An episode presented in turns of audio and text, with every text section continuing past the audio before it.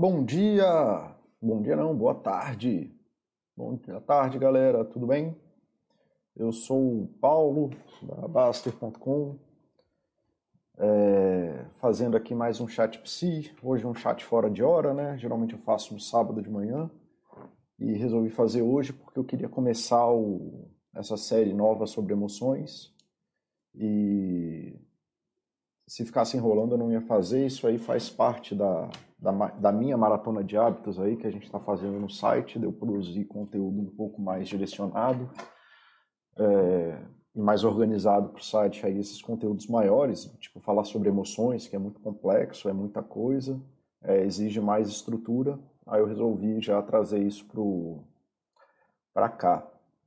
E tem muito do, do que tem aqui hoje falando sobre emoções. Eu já passei, eu pincelei em cima dos outros chats, mas eu queria é, trazer isso focado mesmo explicar um pouquinho melhor como funciona esse fluxo. A série vai ser em três, pelo menos três chats, né, falando sobre a parte do corpo, a parte psicológica e a parte social e como que essas três coisas interagem, né, na gente o tempo inteiro, é, ajudando a, ou criando essa, essa coisa que a gente chama de emoção, né? Essa emoção não existe dentro da gente, ela não é uma coisa que existe dentro da gente. Ela, uma parte dela existe na gente, mas ela não, não existe dentro da gente, nem ela é a motivação que a gente faz nada, tá?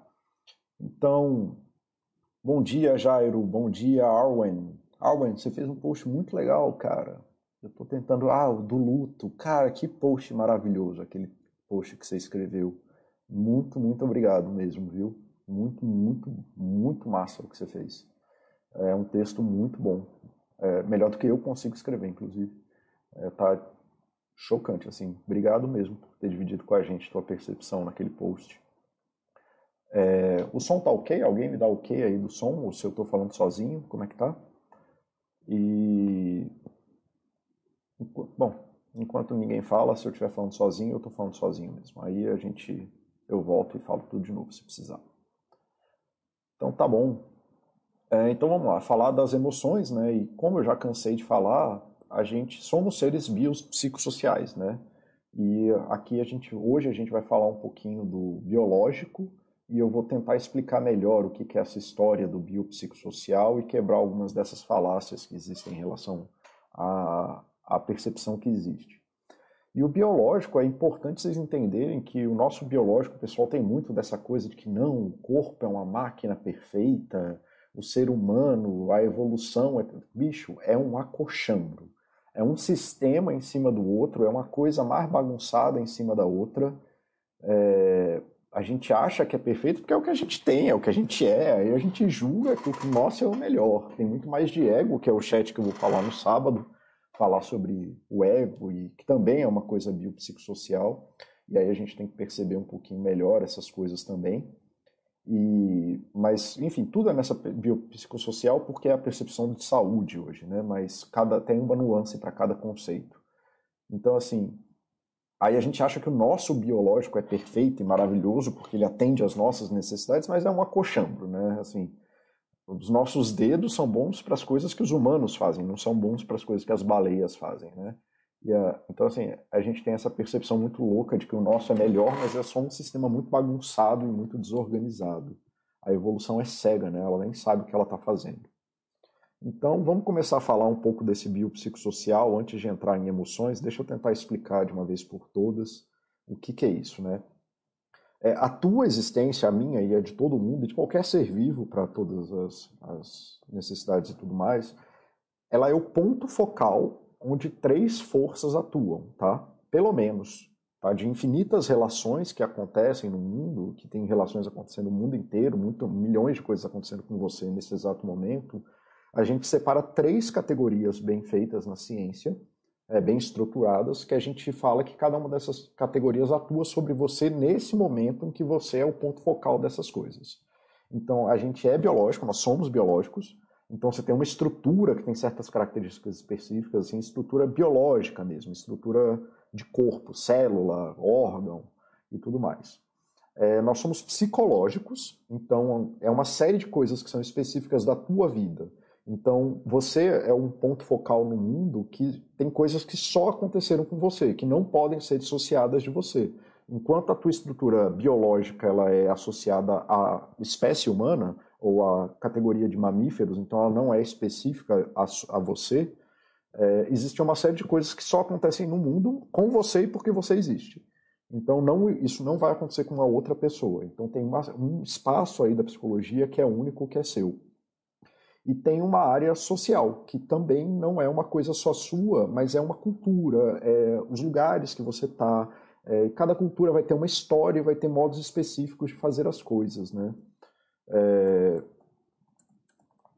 e essas três coisas acontecem contigo o tempo inteiro. Cada uma delas atua de forma mais ou menos separada. Na vida real, elas atuam tudo em conjunto, numa bagunça infinita. A gente separa para coisas de estudo, só para ficar mais fácil da gente chegar nas perguntas que a ciência quer responder.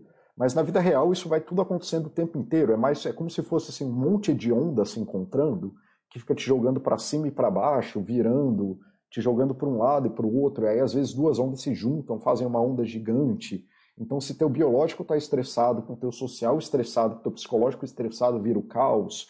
Mas se você está com o biológico mais de boa e o social está pegando fogo, mas teu psicológico está em calma, você fica em calma. Então é como se tivessem três fluxos de onda que atuam sobre você. E aí como que você vai se dispor no mundo depende da soma dessas, desses vetores e da força que essas ondas estão fazendo. Tá? Então, isso é que eu quero dizer quando a gente é biopsicossocial, que essas três coisas estão atuando sobre a gente é, o tempo inteiro.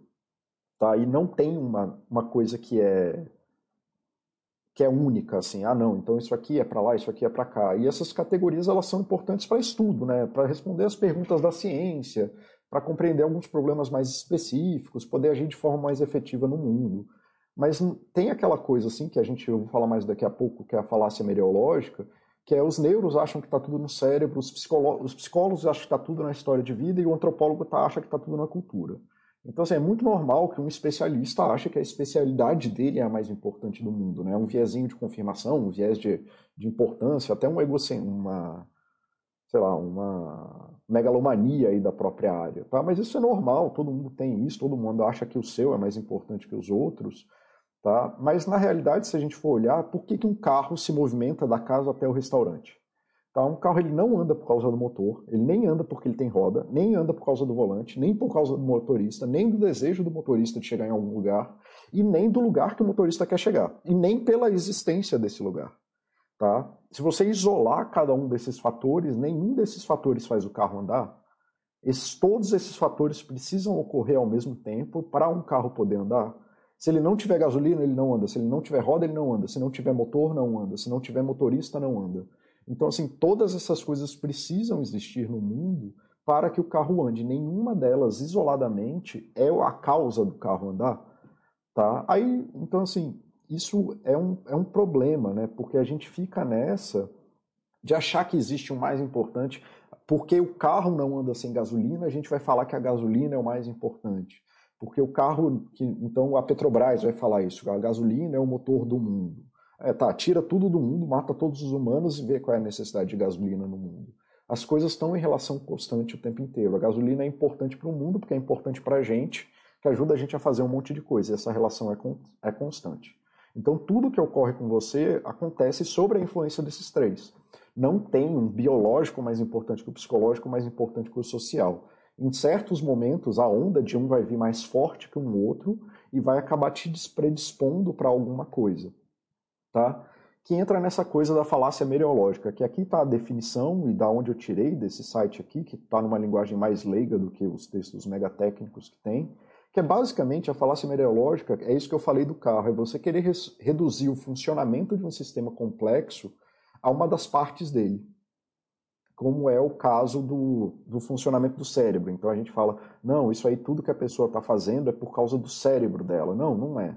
Tá? A pessoa depende de um biológico, de um psicológico e de um social para operacionalizar no mundo. É você falar que o carro anda por causa do motor.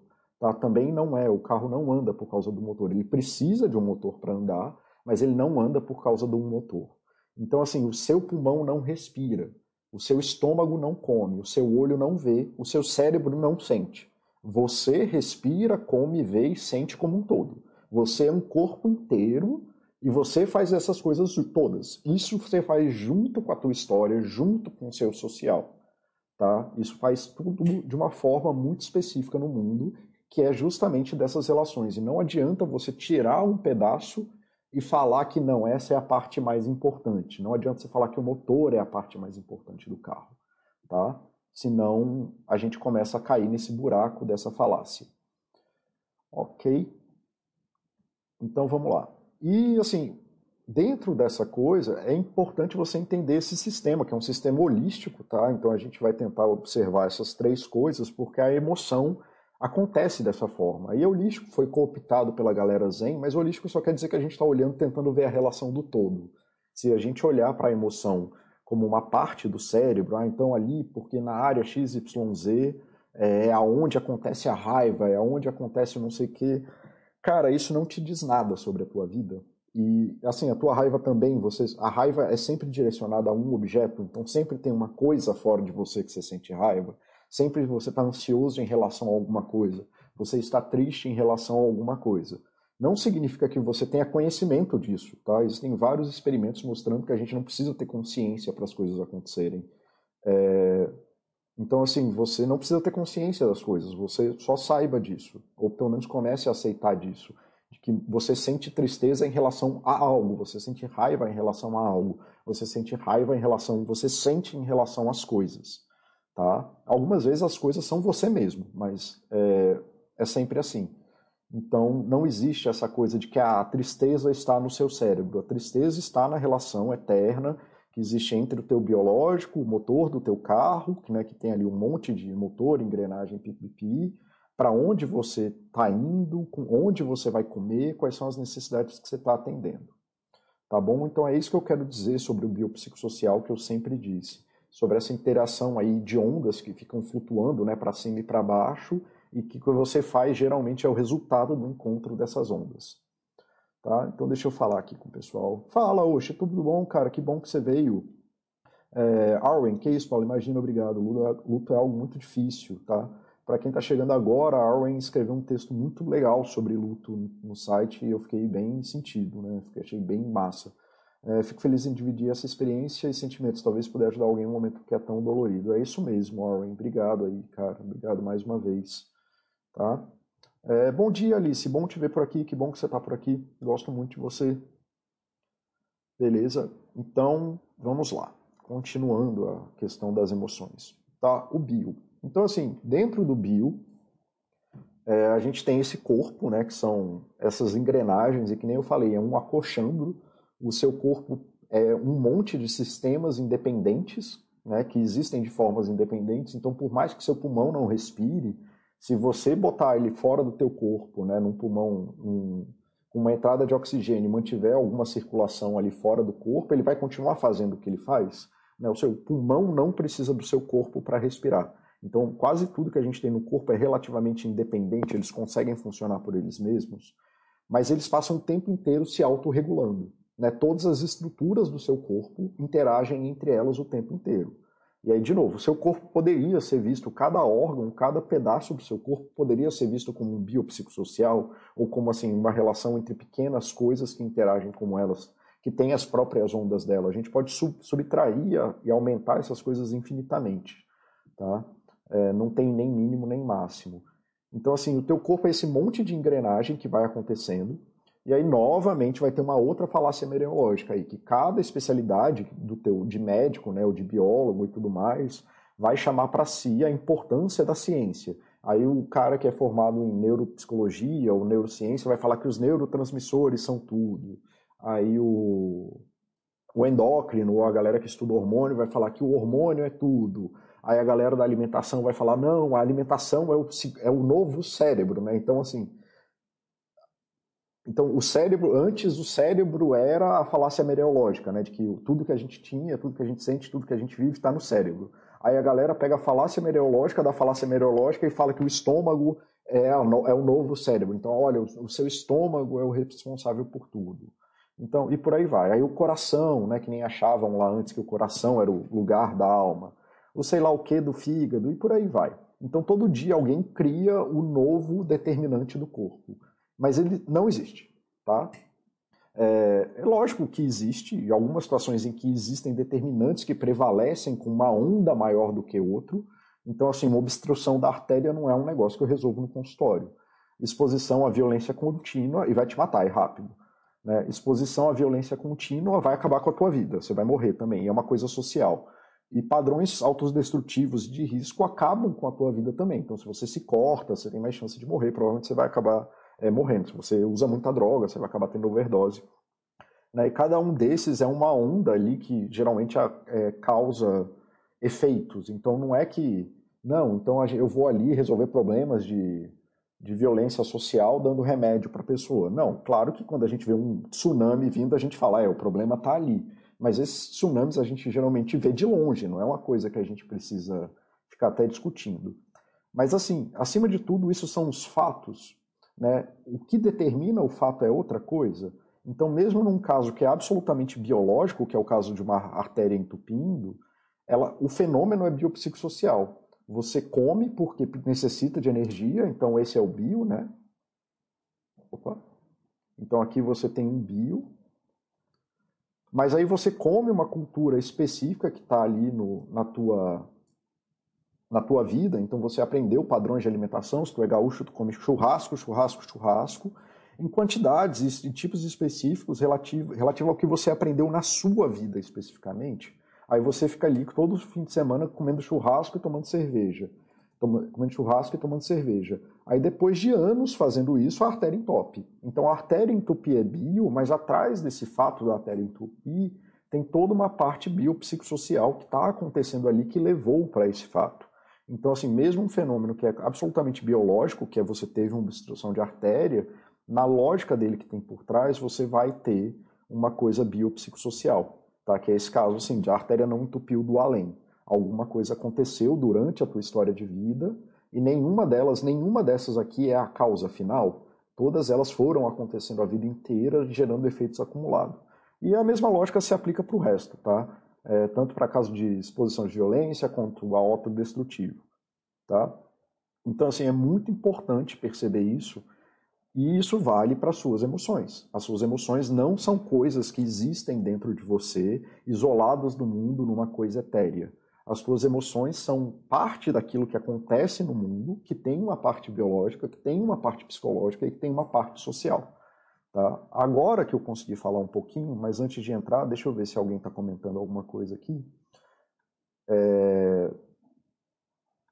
Opa, hoje tem chat direto no YouTube. Paulo, a live vai ser gravada e disponibilizada depois para assistir. Francisco, é, a live vai ficar aberta lá no site da, da Baster. Aí, eu, se não me engano, depois o, o vídeo só fica aberto para assinantes. Fica lá dentro do site na área de vídeos, que fica bem aqui, tá? Você clica aqui em galeria, vídeos e imagens, e aí vai ter todos os vídeos. É, então, mas aí eu acho que fica depois só fica para os é, assinantes da Baster.com. Tá bom? Aí lembrando que isso aqui é o ChatPsi da Baster.com, né? Que a Baster é o site de investimento mais que menos se preocupa com investimento no mundo e que a gente acaba focando mais em qualidade de vida e tenta cuidar que as pessoas levem vidas decentes e boas para eles. Tá bom? É... Com aquela fábula dos cegos definindo um elefante. É bem isso, Alice. É bem por aí. Eu, inclusive, vou fazer, é, vou falar sobre essa parte do cego aí é, eu uso essa mesma metáfora, tá? Eu acho legal essa metáfora de ondas, porque lembra a interferência de ondas. Uma onda pode reforçar ou destruir a outra. Oxe, é exatamente isso que eu estou querendo dizer. Obrigado aí por, dar, por me ajudar a entender isso. Um grupo de homens cegos ouviu um animal estranho chamado de elefante havia sido trazido para a cidade, mas nenhum deles conhecia a sua forma. Então eles disseram: Pode, podemos, poder, desculpa, podemos conhecê-lo pelo toque. Quando eles encontraram o elefante, começaram a tatear e discutir entre si. Cada homem tocou numa parte, confiante da sua habilidade, discordava dos demais. Eles não percebiam que estavam tateando um animal enorme. Então, o primeiro homem, é, cujo passou a mão na tromba, disse: Este animal é como uma cobra grossa. O outro que passou na orelha disse: Esse animal é como um leque. E o terceiro, né, que passou na terra, riu dos demais e falou: É, um, é como um tronco de árvore. O cego colocou a mão na, na barriga e falou: Esse animal é um muro, e assim por diante. É, é, isso, né? Como a nossa percepção é enviesada, e se a gente só vê um pedaço, só dá atenção para um pedaço, a gente acaba não percebendo o todo. Aí tem mais ou menos benefícios, né? Alguém que se interesse pela tromba de elefante pode dedicar a vida inteira fazendo isso, e não tem nada de errado, mas desde que a gente saiba que as partes interagem entre elas, e que não é o tronco, nem a barriga, nem o rabo, nem nada que faz o elefante. O elefante ele só pode existir no todo dele. Eu, é nesse sentido que você está falando, né, Alice? É... Sim, aí voltando na metáfora das ondas, né? O Osho estava falando aqui que, que nem eu falei, né, do biopsicossocial serem ondas que ficam se acumulando.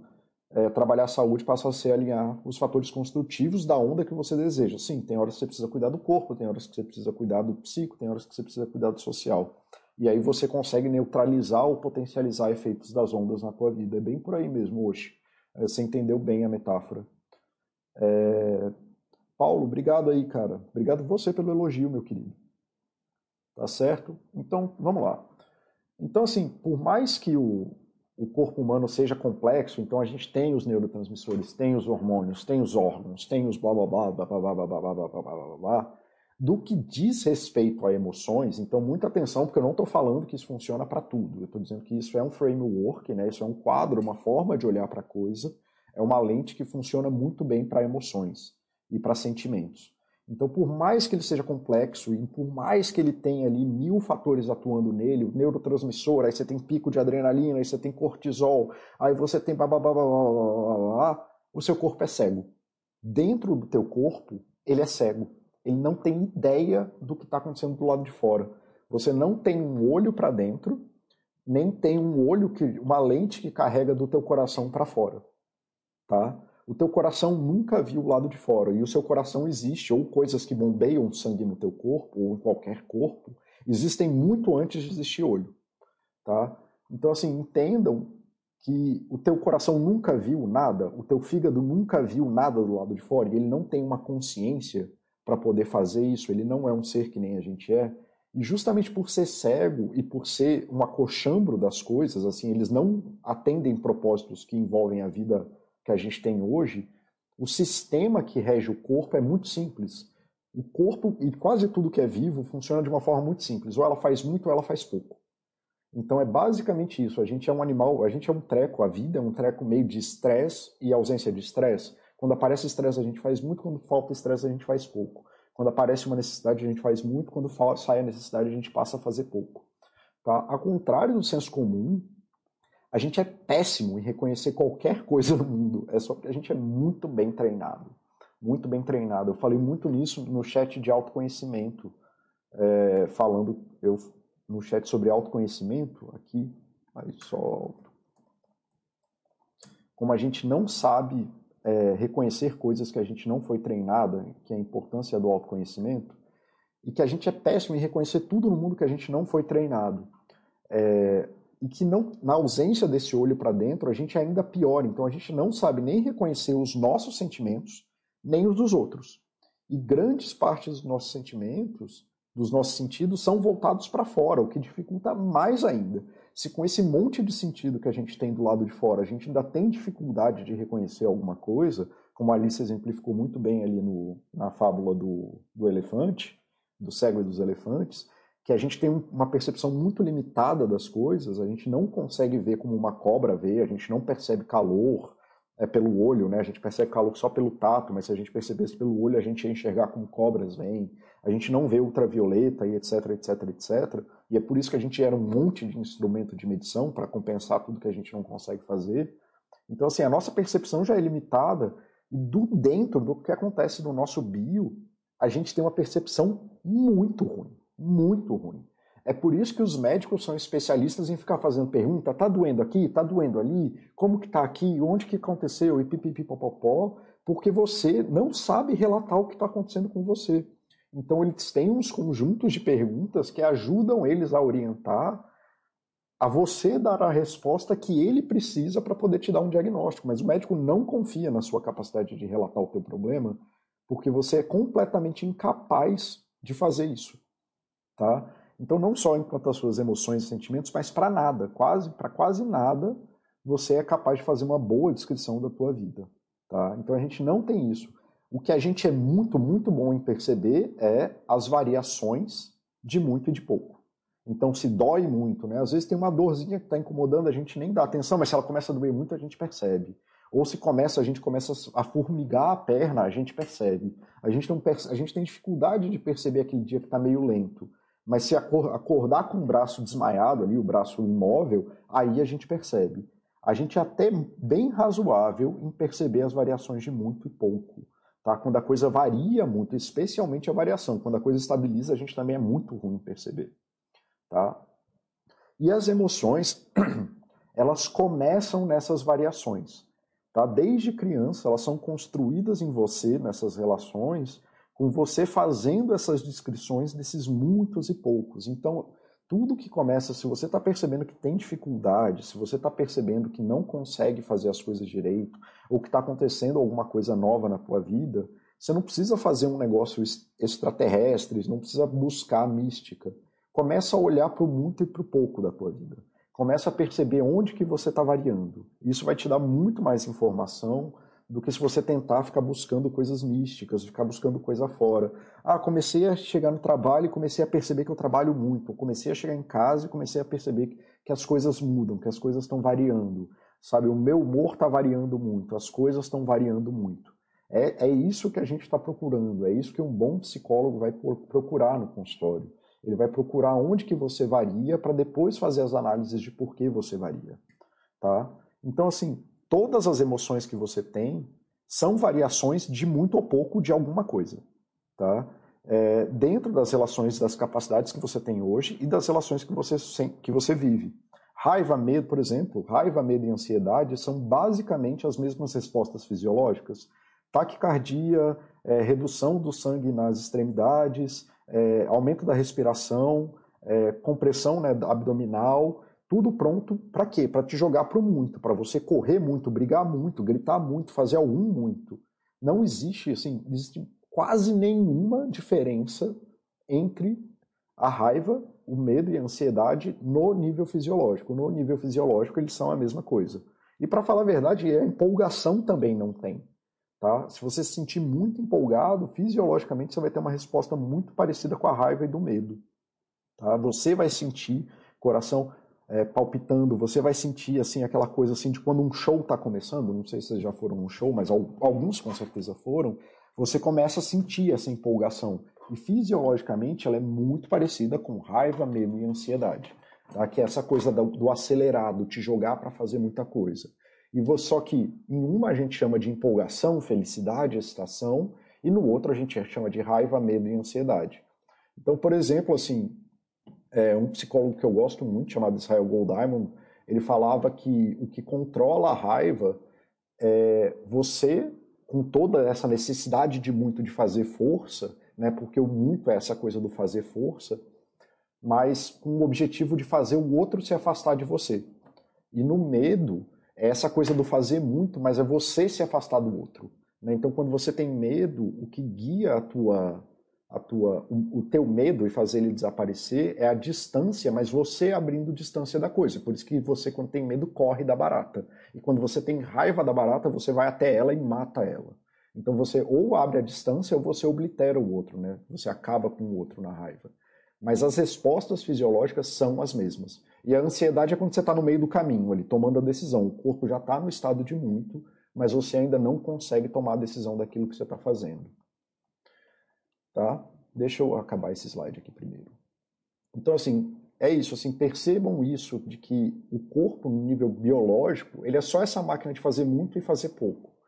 E essa é provavelmente a única informação boa que você consegue tirar, inclusive nos testes que a gente tem de perceber emoções dos outros, a gente só consegue perceber isso, a gente consegue perceber se a emoção que a pessoa está sentindo é positiva ou negativa, e com isso a gente tem alguma acurácia e se ela está nesse estado de muito ou de pouco. Tirando isso, a gente é muito ruim em perceber qualquer coisa. A gente não tem capacidade de reconhecer a emoção dos outros.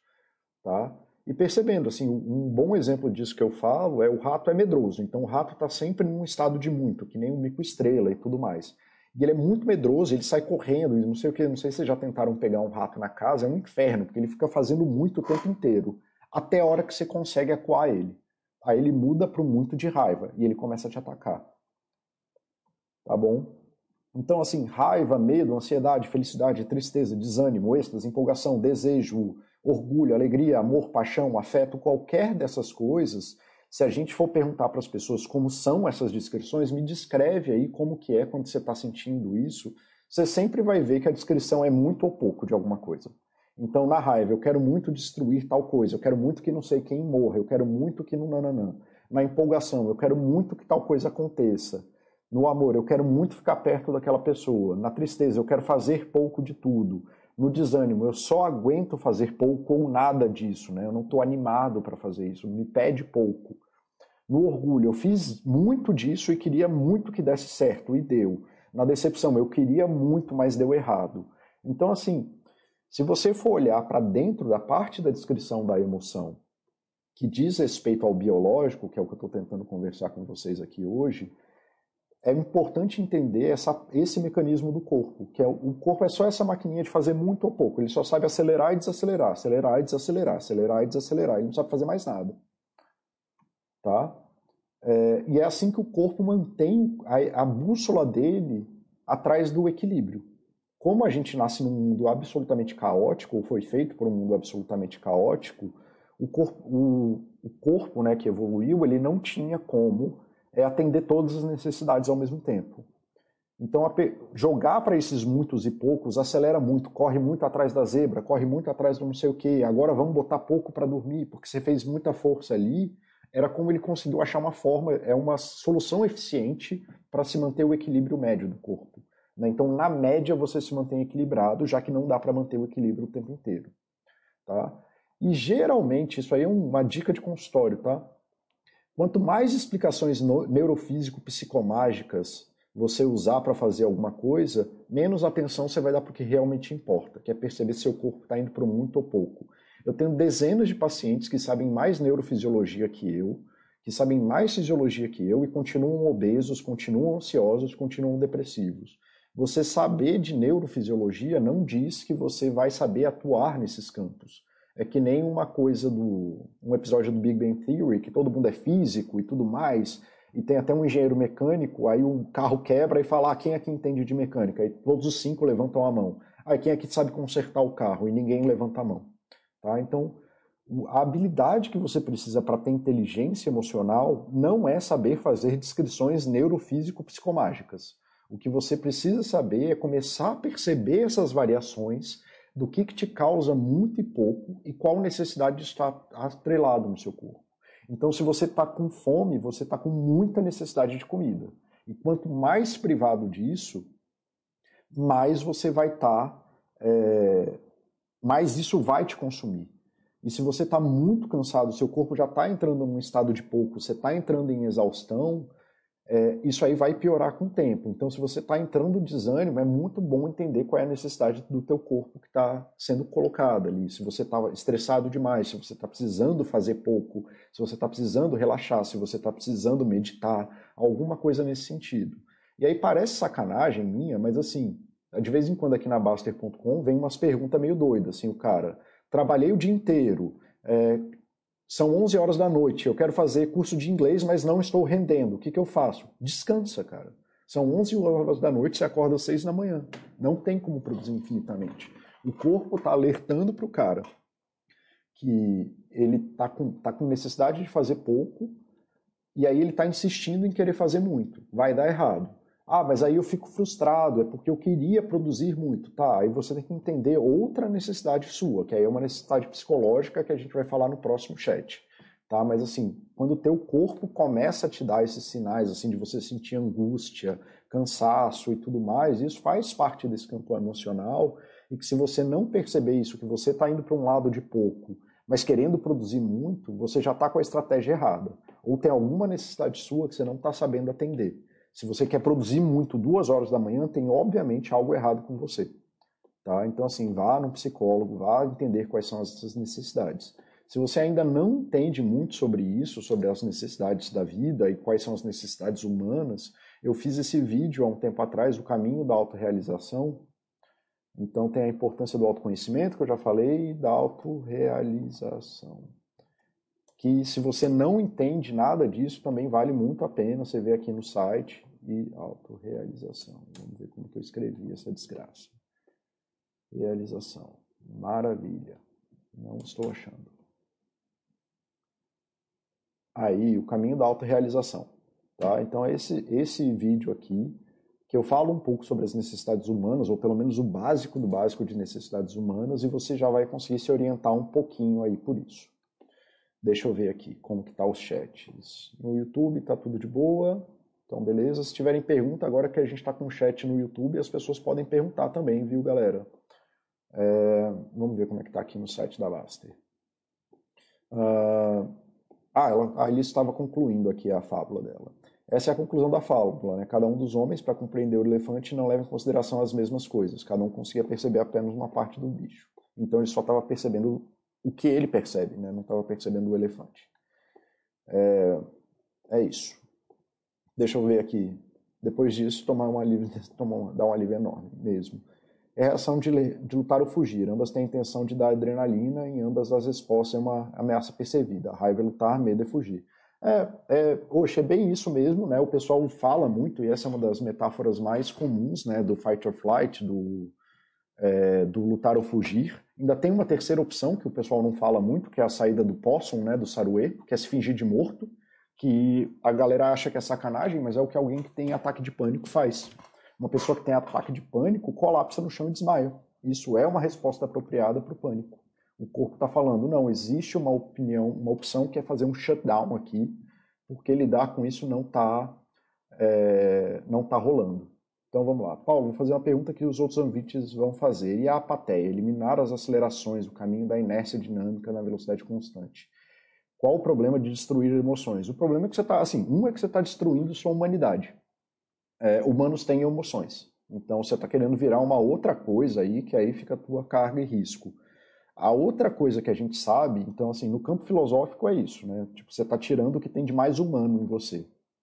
É, as pessoas têm muito disso de querer falar que não, porque isso aí não é natural. Cara, tudo que é natural está no campo da natureza. Então tudo que acontece no mundo é natural. Ter emoções é natural, está no campo da natureza. A gente não é máquina, né? Por isso que eu estou falando que existe um bio. E esse bio tem que ser levado em consideração. Você não é psicossocial, você é biopsicossocial. É, existe um outro problema, que é, se houver uma forma de fazer isso, ninguém sabe fazer isso com saúde, no geral você gera exatamente o que está falando, aí, que é apatia. Você gera uma pessoa absolutamente apática, é, que não se relaciona com nada. Você, a pessoa acaba se desconectando do mundo real e começa a viver um mundo meio delirante na cabeça dela é, completamente desconectada do mundo, onde não tem nenhum tipo de vinculação emocional. Para você abrir mão de destruir suas emoções, você não está abrindo só mão da raiva, você está abrindo mão do amor, da felicidade, do afeto, da conexão, da, da de tudo. Né? E isso é o que te conecta com o mundo. As emoções são bússolas dessas coisas, tá? Então, muito verdade isso. Minha avó falava. Então, assim, desculpa. Então, hoje tem isso, sacou?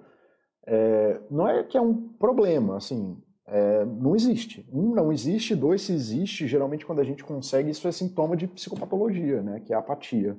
A apatia, é um embotamento afetivo é um sintoma psicológico, né, de adoecimento. Então, eu não entendo esse caminho, não. Eu acho que a galera fala muito mais sobre isso no sentido de querer falar para os outros. É tipo o cara que faz day trade e fala que ganhou dinheiro. Ele fala que faz isso, mas não consegue. Porque no final das contas é só apertar o rato no canto que ele estoura. Vamos lá. É, Alice, muito verdade isso. Minha avó nunca tinha ouvido falar de fisiologia e sabia controlar suas emoções como ninguém. Que emoções? Pois é, acho. É a grande falácia do budismo. Cara, na real, os budistas são muito. Aliás, depende da corrente do budismo, né? Os budistas, ou pelo menos do que eu estudei de budismo tibetano, quando eu estudei budismo tibetano, eles eram muito mais no sentido de ouvir as emoções e você aceitar né, que o sofrimento faz parte do mundo, que a felicidade faz parte do mundo, que tudo faz parte do mundo. E o que eles falam muito é você não tentar fazer um caminho de entender que eles não regulam a sua vida. Então, essa história do budismo, do não sinta coisas, ou do não viva coisas, não viva o um mundo é, interno, eu nunca entendi assim quando eu vejo, quando eu li o budismo, não. Era muita coisa mais do é, aceita o sofrimento, né? A história mesmo do Siddhartha é sobre isso, né? Sobre como ele foi privado de sentir sofrimento e como isso foi falta para ele, ele passou a aceitar o sofrimento do mundo. Ele só não agia sofrendo, como se o mundo fosse acabar toda hora. Tá bom? É, vamos seguindo aqui. Tá? Eu acho que vai dar tempo sim de acabar, já estou quase acabando. Então assim, é, então assim é isso. As emoções elas vão ser uma bússola, sabe, para esse caminho de equilíbrio. Elas estão falando para você das suas necessidades e o seu corpo só sabe reagir para essa bússola fazendo muito ou pouco na direção dela. Então você passa ali três, quatro dias com a tua namorada e você começou a, a, a meio que, assim, as outras prioridades da vida começaram a tomar, é capaz de você começar a sentir irritação, começar a sentir saco, saco cheio, querer viver outras coisas, porque a tua necessidade ali já foi a, já está ocorrendo, né, já foi atendida, desculpa, ela já ocorreu, já está atendida e você, teu corpo começa a apontar a bússola para o outro lado. Aí você começa a querer fazer pouco na direção da namorada e querer fazer muito na direção de outras coisas. Isso acontece muito em relação a filho, né? Eu falo, eu vivo falando sobre isso. Eu tenho um filho pequeno e eu falo muito da cabeça de Peppa Pig. Assim, eu amo meu filho, eu adoro estar com meu filho, mas de vez em quando é, dá aquela cabeça de Peppa Pig porque eu tenho outros interesses que não são os assuntos de criança e eu preciso manter isso em ordem. Eu tenho outras necessidades. O meu filho não é responsável por atender todas as necessidades da minha vida.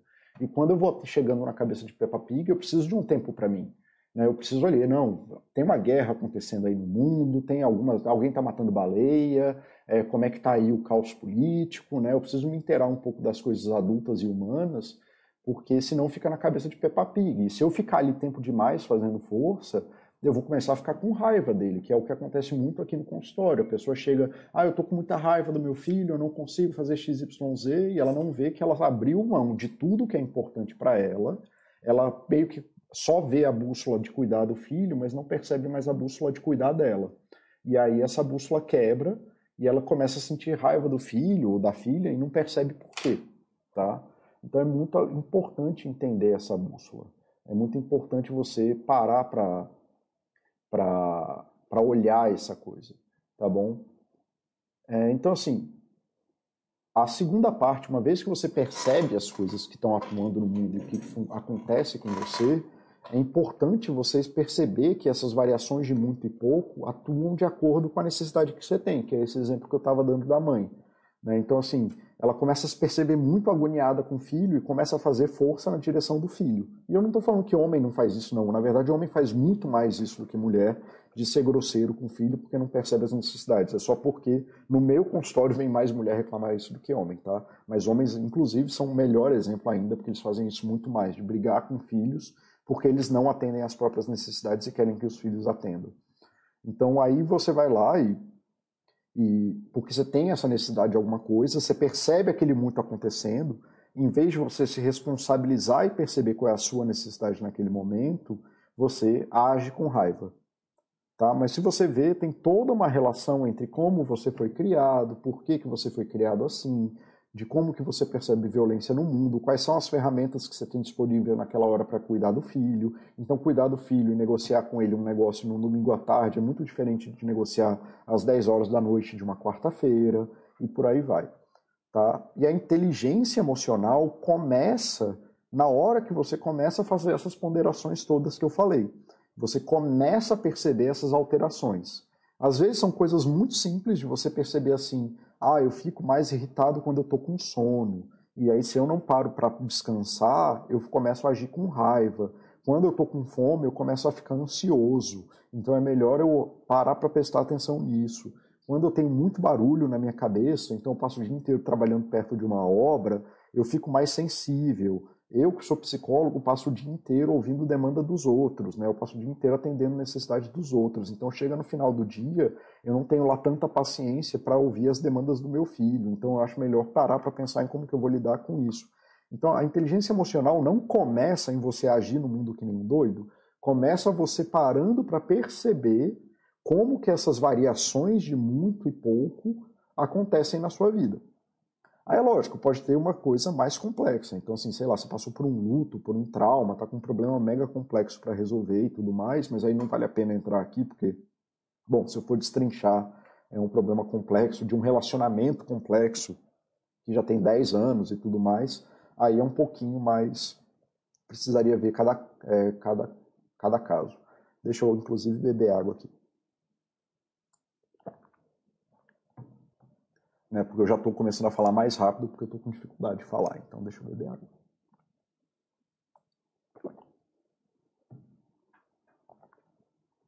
Pronto. Então, assim, é importante você perceber essas variações de muito. Então, você perceber que você está assim, nossa, eu estou querendo muito que meu filho faça algo, estou querendo pouco, que eu quero que minha esposa fale pouco. Tá? Toda vez que você começa a perceber essas necessidades variando de muito e pouco, é alguma emoção falando com você tá bom? Você pode não saber qual é o nome dela, mas você pode chamar de muito e pouco. Ah, eu quero muito disso ou pouco daquilo. Porque é assim que o seu, o seu bio se comporta. Você começa a ficar agoniado porque sua esposa não para de falar, é porque você está precisando de pouco. Você está falando, cara, eu preciso baixar um pouco.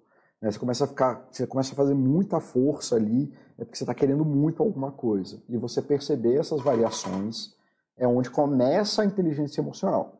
A segunda parte da inteligência emocional é você começar a entender qual é a necessidade da sua vida que isso atua. Para onde esse muito e esse pouco está querendo te levar. Então ele está querendo te levar para o silêncio, ele está querendo te levar para a barriga cheia, ele está querendo te levar para o afeto, ele está querendo te levar para o amor, ele está querendo te levar para onde? Se você não tem essa percepção, se você começa a tomar a raiva como um motivo nela mesma, uma coisa que acontece só dentro de você, você mina completamente a tua capacidade de entender o que, que o teu sentimento e tua emoção está falando com você. É, deixa eu ver aqui o que o pessoal está falando. É, todas as correntes do budismo são assim, mas realmente o endgame teórico seria o nirvana, que envolveria um estado de satisfação constante, uma inamovilidade emocional. É, hoje você tem completa razão, e aí a gente inverteu a discussão que a gente estava tendo, né? Que eu falei do estoico, é, lá na discussão que a gente teve, eu te falei que mas é, é, por isso que eu parei de estudar budismo, porque eu cheguei nessa mesma conclusão e, a, e todo mundo que tem um endgame, né, tem um objetivo final de querer chegar na, no super-homem, eu já nem dou mais tanta trela, assim. Eu acho que não é por aí o caminho. O caminho é muito mais a gente aceitar a nossa humanidade, viver e fazer o melhor possível com isso, do que é, ficar buscando o super-homem, ficar buscando a apateia, ficar buscando o budismo, etc. É, mas você tem razão, né? A gente só inverteu o polo da discussão que a gente estava tendo. Mas é isso, você tem razão. É, vamos lá. Então, assim, uma vez que você entende para onde que esse muito e esse pouco está te levando, você começa a ter algum grau de decisão sobre aquilo que você está fazendo. Só que quanto mais você negar isso, pior vai ser para você. Porque você vai piorar a tua situação. Então vamos falar um pouquinho aqui é, aí, calma aí, voltou o mesmo slide. Voltou, voltei para o mesmo slide, desculpa. Né, então, assim, é só ver aqui no fórum da Baster.com que de vez em quando vem um cidadão né, ansioso que se afeta na conversa do fórum. E ele sempre acaba falando muito. Então, ele quer uma necessidade de estar certo, de ser reconhecido, de sei lá o quê. É, mas aí você vê, sempre que o cara tem essa coisa, ele acaba ficando afetado e acaba falando muito, muito. Assim, ele responde quase que todas as respostas que dão para ele. E aí o Baster vai lá, até apaga, aí o cidadão fica mais afetado ainda, né? Porque ele não consegue atingir a necessidade dele, que é de das pessoas concordarem com ele, etc, etc, etc. Né? Ou às vezes até na mesma situação, o cara que é tímido fala pouco ou nem fala, assim, ouve um negócio e já nem comenta lá, ou tem medo das voadoras do Baster, e quando fala, se não recebe o que quer, sai do fórum todo doído, né? Então tem um povo aí que se apaga o comentário deles, eles já se excluem, cancelam a assinatura, assim, não, sei lá, os motivos que a gente apaga geralmente são bem legítimos, assim. E aí o cara, se o cara tem recebe um não, ele fica completamente afetado. Se vocês vissem as respostas que o povo dá de vez em quando para exclusão de um comentário, vocês iam rir muito. Tá? Só que essas emoções não são a causa da, dessas, desses muitos, nem são a, os nadas, eles são as próprias coisas. Né? Elas são as bússolas das pessoas que elas usam para perceber esse mundo em como elas sabem, elas têm mais ou menos ferramentas para fazer as coisas dentro das capacidades que ela tem de agir no mundo. Então, uma pessoa que tem poucas ferramentas de conversa, ou que não sabe dialogar, ou não sabe ponderar, se chegar aqui dando, querendo dar carteirada em todo mundo, aí chega o Buster e bloqueia o cara, ou fala que o cara, ó, oh, você não pode falar assim, não. Aí esse cara que não tem uma ferramenta de conversar direito, de ter uma conversa razoável, ou de ponderar as coisas que o outro está falando, né? ele vai ficar irritado. Mas ele está ficando irritado porque o Buster está coagindo ele. Está falando assim, não, bicho, aqui na minha casa você não faz isso. Se quiser pintar no muro da tua casa, tu faz. Mas aqui tu não vai fazer. Aí a pessoa fica afetada lá, ou fica medroso e fala, ah, então não vou fazer mais nada, nunca mais falo aqui. Mas não é a ação, não é o Buster, não é nada. São as três coisas acontecendo a mesma coisa. Então é uma pessoa que está fazendo muito ou pouco, em relação com aquilo que ela sabe fazer, então a relação que ela tem de gerar uma conversa de fato, numa relação com mundos, no caso a Baster.com. E é sempre essas três ondas que estão acontecendo. Mas é sempre isso, você sempre vai ver a pessoa fazendo, a pessoa que está controlada pela emoção, você sempre vai ver ela falando, fazendo muito ou fazendo pouco. É impressionante como isso funciona 99% das vezes. Você nunca vai falar que uma pessoa que está ali no estado de apatia, uma pessoa que está de boa, não sei o que, está tomando um picolé, você vai falar que ela está emocionada. Essa é a pessoa que naquele momento está ali na apatia, está num momento de boa, está num momento tranquilo e está tá em paz. Então está de boa. Você só vê fazendo muito ou pouco a pessoa que está emocionada. Tá bom? É, deixa eu ver se andaram aqui as conversas. Paulo, de que forma seria possível agir de forma, diante de um indivíduo incompreensível, um avatar anônimo? Você quer ajudar, mas não sabe de que a pessoa precisa. Oxe, eu só ajudo quem me pede ajuda, cara. Isso foi uma regra que eu aprendi muito no consultório, de que eu teve até a discussão do traçar a linha lá com o Baster, não sei se tu acompanhou ela, é, de que onde que a gente traça a linha, né? E cara, não é nem porque eu sei de algo que na saúde é claro e evidente, óbvio, que a pessoa, sei lá, uma pessoa que é, tem, está acima do peso deveria praticar exercício. Eu posso falar para ela assim, olha, você deve praticar exercício, mas não tem mais nada que eu possa fazer. Então, assim, eu querer ajudar está dizendo da minha necessidade, não está dizendo da necessidade dela. Então, eu tenho que reconhecer isso, eu tenho que reconhecer a minha frustração e me botar num lugar de empatia e falando assim, ah, eu vou ou não vou ajudar essa pessoa, eu vou ou não vou fazer. Mas é, se você vê uma pessoa incompreensível lá, um indivíduo que está completamente perdido lá no fórum fazendo merda e você quer ajudar, seja gentil, cara, mas você não pode obrigar a pessoa a fazer as coisas. Eu não consigo fazer isso no consultório, a pessoa vem me pedir ajuda, eu faço a avaliação, e se ela não entende que a minha avaliação é o que ela precisa, eu não tenho não posso fazer nada, nada, absolutamente nada. É, é, isso, a gente só pode ajudar quem está pedindo ajuda. Se a pessoa não aceita a tua ajuda, se ela não quer ajuda naquele lugar, não tem nada que você possa fazer. Olha, você precisa, seria bom se você fizesse amigos. É, aí a pessoa fala, eu não quero fazer amigos, eu não quero ajuda nisso. Tem nada que eu possa fazer. É, o máximo que eu posso fazer é ser gentil, falar para ela assim, olha, é, eu percebo que isso é difícil para você e tudo mais. É, saiba quais são os riscos de você não ter amigos, como eu falei lá no, no chat de amizade, é por isso que eu falei, inclusive, aquele chat. É, e se algum dia você se perceber num desses riscos, procura ajuda, não precisa ser eu, pode ser outra pessoa, mas saiba que você está incorrendo nesse risco e é o máximo que dá para fazer. É, a gente só pode ajudar quem está pedindo ajuda hoje, não dá para forçar as pessoas a mudarem. É, Arwen, o exemplo da barata me pegou, estou pensando nela ainda porque eu sou essa pessoa que tem horror de barata, não consigo matar, sempre fujo, sempre espero que alguém mate para mim. Eu sempre ensino meus pacientes a matar barata, e é assim que eu resolvo o medo de barata. Depois você mata duas, três com. Mas não é aquela do nojinho, não. Assim, é aprender a matar de verdade. Depois você aprende a matar com consistência, você nunca mais sente medo de barata. Você começa até a sentir orgulho. É mó divertido. É, eu, pelo menos, curo medo de barata, geralmente ensinando assim. Oxe, eu sei que estou pedindo uma pergunta de vida para o universo e tudo mais, só quero uma opinião. A minha opinião é essa: a gente não ajuda quem não está pedindo ajuda. É... Porque não, não dá. Eu vou pensar sobre essa questão, porque é algo que me faz mal conseguiria mudar. Cara, aprenda a matar baratas, Aaron. É, é sério mesmo, você não sabe quanto. Não, mas assim, mata assim, com ódio, assim, joga, transforma o medo em ódio sabe, grita, dá, bate a mão no peito, dá grito gutural, transforma em ódio que você vai ver que é muito mais legal. transforma o nojo em ódio. É geralmente da falta de habilidade e da falta de segurança. Toda vez que eu consigo gerar segurança na, na capacidade de matar a barata, pelo menos boa parte do, do nojo desaparece. A pessoa passa a ter controle da própria vida. Tá bom? É, é mas é porque o meu chute é que quem tem medo de. Não estou falando que é isso para você, nem tô, de novo, Alice, eu não estou falando nada da sua vida nem da dela. É, é porque vocês não têm segurança, sempre tem aquele medo de que, ah, não, e se eu fizer isso, ela vai sair voando, vai bater em mim, ai meu Deus do céu, e se ela fizer isso? Não, você tem que aprender a matar, matar mesmo. É, tem que saber matar com precisão, assim, tiro de sniper, aí passa isso. Tá? Excelente ponto de vista. Ajudar é uma necessidade minha, querer ajudar todo mundo é um puro egocentrismo meu. É isso, aí a gente tem que perceber isso. Eu achei esse é o melhor exemplo que você poderia dar.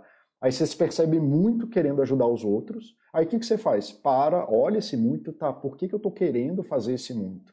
O que está acontecendo aqui? O que, que eu quero fazer com isso? O, sabe, por aí vai. É, aí daí a gente começa a, a, caminhar, mas é o que eu vou falar no, nos próximos chats. Deixa eu continuar andando aqui, está quase acabando. Tá? É, então, deixa eu pegar aqui as últimas respostas. Tá, o povo está falando aqui de barata, eu vou pular aqui. É... Palavra... Como lidar com ansiedade para estudar tudo logo, encerrar a tarefa logo e ter mais calma de realizar, mais calma para realizar as tarefas.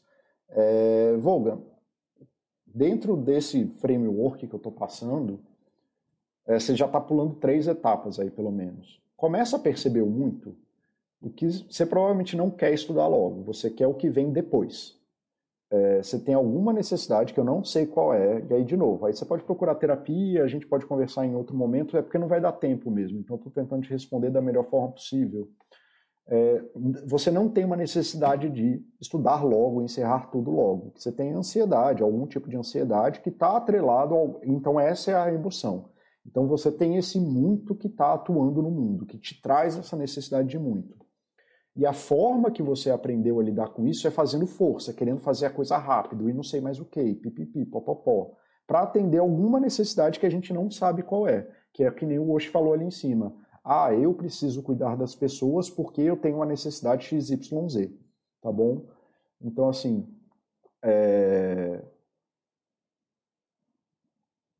se você quer ter calma, você pode falar assim: ah, se eu estou fazendo muito, eu tenho que desenvolver habilidades de fazer pouco, que eu falei no, no texto que eu fiz sobre parar é necessário, senão você quebra.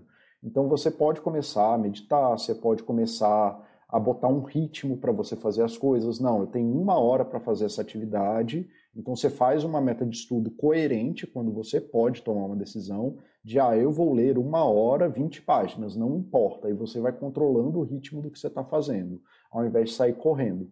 Esse problema que você está fazendo é exatamente é o problema do gago, tá? Que a, o tanto que ele faz a coisa atrapalha a coisa que ele está fazendo. Então você tem que começar a se perceber fazendo as coisas muito e diminuindo o ritmo para atingir ela devagar. Mas isso provavelmente é ansiedade ou algum grau de ansiedade. E aí eu acho que no final dos chats que eu vou fazer sobre isso, você vai entender um pouquinho melhor o que você está falando. Alice, hoje eu não vejo como nada como egocentrismo e como uma grande generosidade, algo do tipo raro.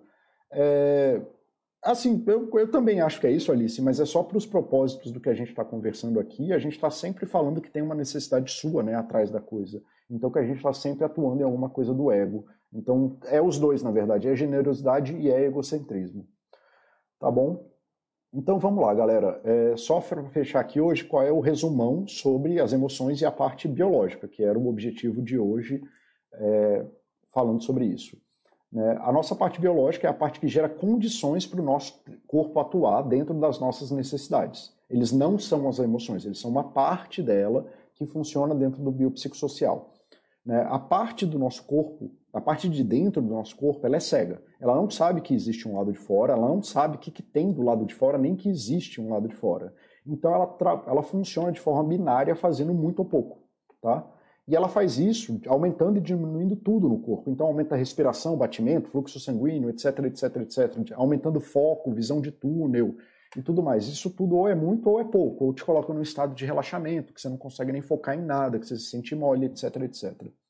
Tá? É isso que o nosso corpo faz. De uma forma bem simplificada, é só isso que o nosso corpo faz. mas ele está sempre vinculado a alguma necessidade pessoal. E quanto mais a gente se afasta dessa necessidade, mais o corpo aumenta ou diminui, aumenta muito ou diminui um pouco. Tá? Mas é muito importante vocês começarem a perceber esses movimentos de muito e de pouco, começarem a perceber, ah tá, quando isso acontece vem muito, o que, que eu quero fazer com isso? Qual é a necessidade que eu tenho com isso? O que, que eu vou decidir sobre isso? Tá? E quando você começa esse tipo de reflexão, é aí que começa é, a inteligência emocional. E aí, nos próximos chats, eu vou falar sobre como a nossa história de vida, né, a parte do psico, né, que é como nossa história de vida e aquilo que sabemos fazer está ligado às nossas emoções. Então tá, a gente faz muito e pouco, mas a gente faz muito e pouco alguma coisa. Então a gente corre muito, estuda muito, ou dorme pouco, ou quer ouvir menos música, ou quer menos coisas. E isso é extremamente vinculado àquilo que a gente sabe fazer. Né? A nossa capacidade emocional ela é tão boa quanto a gente tem de ferramentas para lidar no mundo, para operar com o mundo. Então, se você é uma pessoa super falante, super legal, super descontraída, que faz piada e tudo mais, mas aí você muda para Miami ou você muda para o Japão e não consegue falar com ninguém, você vai passar a fazer pouco. Então, você vai ter sentimentos de tristeza, você não vai conseguir operacionalizar seu mundo. Tá? E aí você vai ter outros sentimentos, você vai ter tristeza, depressão, vai sentir frustração, vai sentir um monte de coisa, vai sentir ansiedade. Por quê? Porque você não tem uma ferramenta que te permita operar no mundo. Né? A sua ferramenta primária, ali para uma pessoa que é absolutamente retórica, acabou de ser limada e você não consegue mais atuar no mundo. E o social, que é um outro tipo de ferramenta também, mas ele também é a parte do mundo que nos ensina a perceber, diferenciar e atuar e agir sobre emoções. Tá? É, então, os nossos primeiros treinamentos emocionais são com o social e boa parte do que a gente continua vivendo ainda é em relação a algum tipo de social que a gente está colocando. E aí eu vou falar um pouco das caixas de ferramentas sociais. Então, assim, por que, que a pessoa sai do trabalho e tem que ir para o happy hour? Por que, que ela sai... Aí eu vou falar, por que, que ela sai fazendo muito do trabalho, né? Então ela saiu super acelerada do trabalho, e aí a primeira coisa que ela vai fazer é tomar um depressor para fazer pouco. Então é uma pessoa que está usando o álcool como um remédio para dormir, então ela, ela tem dificuldades em sair do trânsito de muito para o pouco, e aí ela toma o álcool para poder reduzir a frequência, porque ela está muito, muito mesmo, então ela trabalha muito, sai muito acelerada, aí toma um depressor, e aí depois ela vai para casa dormir. Então isso é uma caixa de ferramentas social, são as ferramentas sociais que já estão dispostas na nossa sociedade. Tá? Alguns outros mecanismos sociais e algumas dificuldades sociais que pioram muito a nossa capacidade de lidar com emoções. Tá bom? É... Então tá, galera. É, eu vou acabar de ver aqui as perguntas e a gente se vê no, no próximo chat, que vai ser sábado. Sábado eu vou fazer o chat sobre ego.